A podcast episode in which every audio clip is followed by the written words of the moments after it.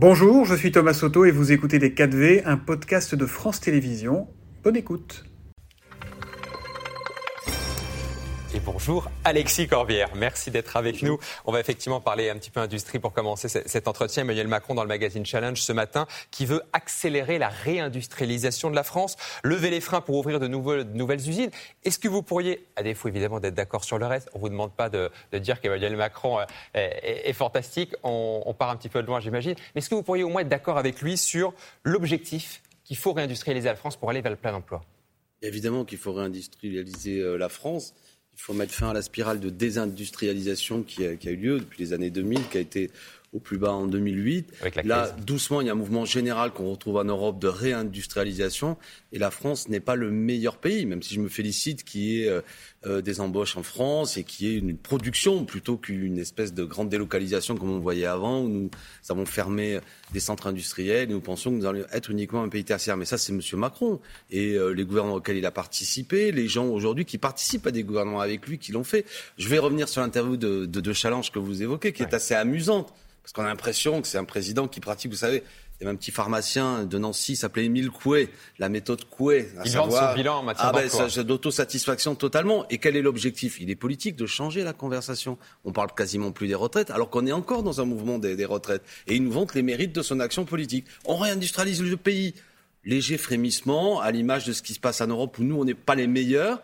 Euh, Ce n'est pas dû à Emmanuel Macron. Il nous explique même qu'il y a une, augmentation sans précédent du pouvoir d'achat des Français. Ceux qui nous écoutent ce matin, euh, et d'ailleurs je les salue, je ne pense pas qu'un Français euh, aujourd'hui considère qu'il y a une augmentation du pouvoir d'achat. La, la baisse des charges, des cotisations, ça ça redonne un peu de souffle comme ça à l'emploi. Alors la baisse des cotisations, ça fait moins de rentrées euh, publiques dans les caisses de l'État et ça amène notamment à ce que notre système de retraite, vous savez, celui qu'Emmanuel Macron, il vous impose de travailler deux ans de plus.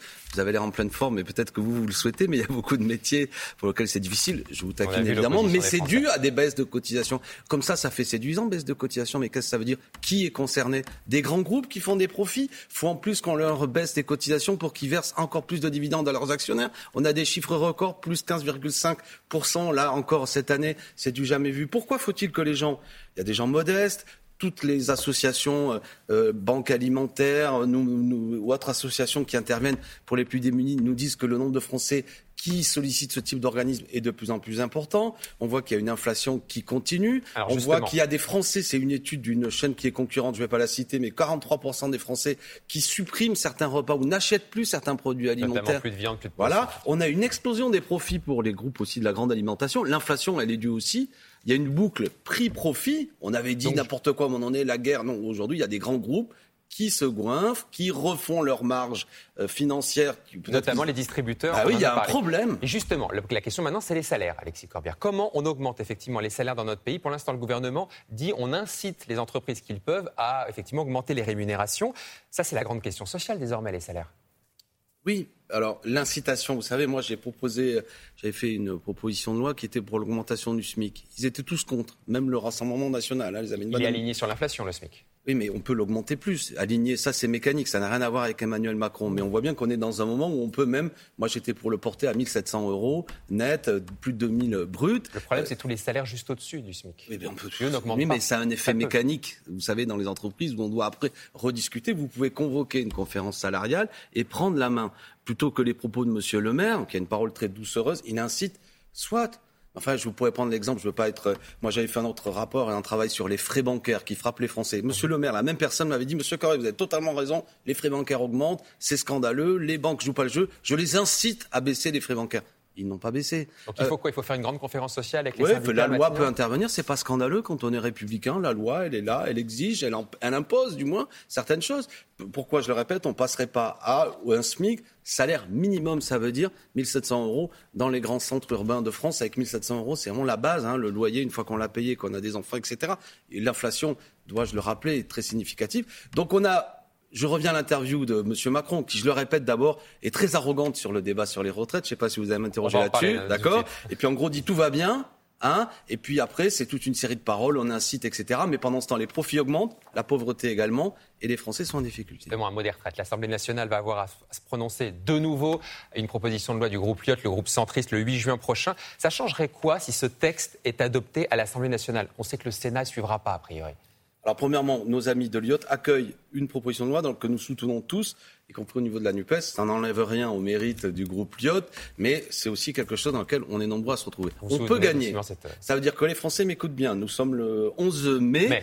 euh, on peut avoir le 8 juin, enfin, l'Assemblée nationale qui se prononcerait euh, sur un texte qui empêcherait, si je puis dire, de passer à 64 ans et reviendrait déjà à 62, ans. Donc c'est quelque chose d'important. Ça montrerait qu'il y a une majorité à l'Assemblée nationale sur nos propositions et ça ne ferait que souligner le caractère autoritaire de la méthode de Mme Borne et, disons-le, de M. Macron, parce que dans cette histoire, on a une crise démocratique qui s'est euh, exprimée de manière forte. Et même si le Sénat dit non, pour vous, c'est un mais on dira, Mais ce serait, comment dirais-je, un coup de tonnerre démocratique et mmh. politique que de dire, regardez, les députés, il y a une majorité, qui n'est pas favorable à ça et qui propose autre chose. Je crois que ce serait important. Le Sénat, éventuellement, on verra ce qu'il fait. Puis après, ça revient à l'Assemblée nationale. Vous connaissez le système de la navette. Et on peut l'avoir. On peut gagner. Pourquoi je dis qu'on peut gagner? Parce que certains collègues LR, je ne sais pas si on me suit, c'est-à-dire le groupe de droite. C'est eux qui vont avoir. Voilà, mais ils avaient, ils considéraient que c'était des avancées. J'avais pas le même jugement par le travail qui a été fait au Sénat et le Conseil constitutionnel à supprimer nombre de choses qu'ils avaient obtenues. Donc le texte actuel n'est même pas celui que défendait M. Retailleau ou la droite. Donc logiquement, quand on est LR, quand on est France Insoumise, c'est logique d'être contre. Mais même sur le texte actuel, n'est pas celui qu'ils pensaient avoir obtenu.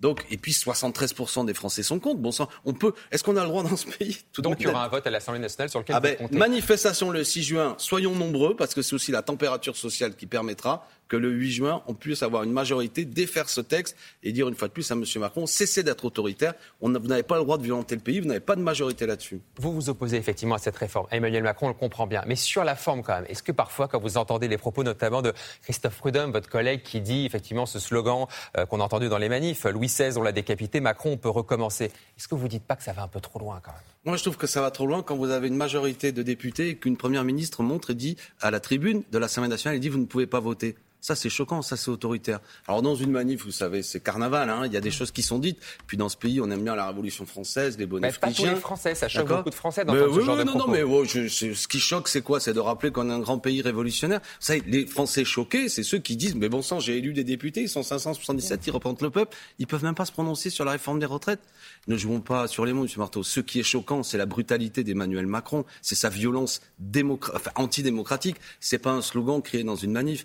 Dans les manifestations, on dit des choses, mais personne n'est violent. Euh, dans les gens... des mots de manif, quoi. Pardon Bien entendu, Monsieur Président, ça, il est médecin, c'est le monsieur qui cabosse, qui, qui répare les gens euh, qui sont au service des urgences. C'est un héros du quotidien, hein. c'est quelqu'un qui a risqué sa vie lors du Covid. Donc on ferait mieux de l'applaudir et de dire merci, Monsieur Prudhomme, et tous les médecins de ce pays, tous les soignants, et de comprendre pourquoi cet homme va manifester, parce qu'il sait les conséquences des, terribles sur le corps des, des Français de l'allongement de la durée de travail. Donc lui, il a raison, et le violent et le brutal, je le répète, c'est M. Macron et nos institutions. Il faut passer en sixième République. Non mais ça, c'est le sujet du, du jour. Hein. La retraite et la question démocratique et un autre régime plus démocratique. Deux minutes pour parler du lycée professionnel. Je sais que c'est un sujet qui vous tient à cœur. Vous étiez un ancien professeur en lycée professionnel. Il y a une réforme qui est présentée qui notamment vise à plus de financer plus les lycées pro à hauteur de 1 milliard d'euros. Non et une rémunération des stages entre 50 et 100 euros par semaine. Non, vous contestez non, le. Non, non, déjà, il n'y a, pas, tout cet argent qui rend l'enseignement professionnel. Ce que ça vise surtout, c'est rallonger. Oui, ce que ça dit, mais c'est pas ça.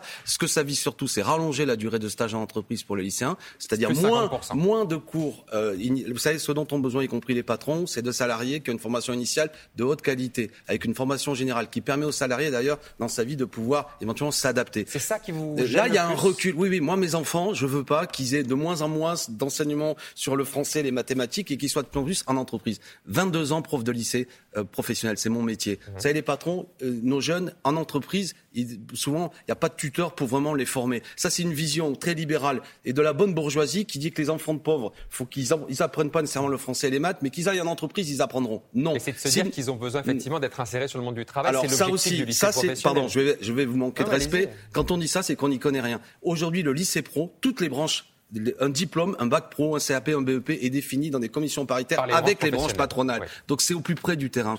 Quand on dit qu'il faut rapprocher l'enseignement professionnel de l'entreprise, c'est d'ores mmh. et déjà le cas. C'est ça que, qui, qui, qui, me sidère aujourd'hui. Il y a une destruction. Le va bien aujourd'hui. Non, il va pas bien. il va pas bien. Je vais vous dire des choses très clairement. Il faut que les profs soient, il faut quand ils sont absents, il faut qu'ils soient remplacés. Mmh. on a des classes bien souvent qui, qui manquent de moyens. Un élève de lycée professionnel, il a 130 euros par année de frais supplémentaires qu'un élève de lycée général.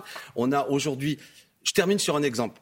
Allez, il y a, sur la formation professionnelle, il y a l'enseignement professionnel que je défends et il y a la méthode de l'apprentissage. Mhm. Et M. Macron veut aligner sur l'apprentissage. Ça marche très bien l'apprentissage. Non. Alors voilà, le taux de réussite dans l'enseignement professionnel, c'est 3 élèves sur 4 qui obtiennent le bac.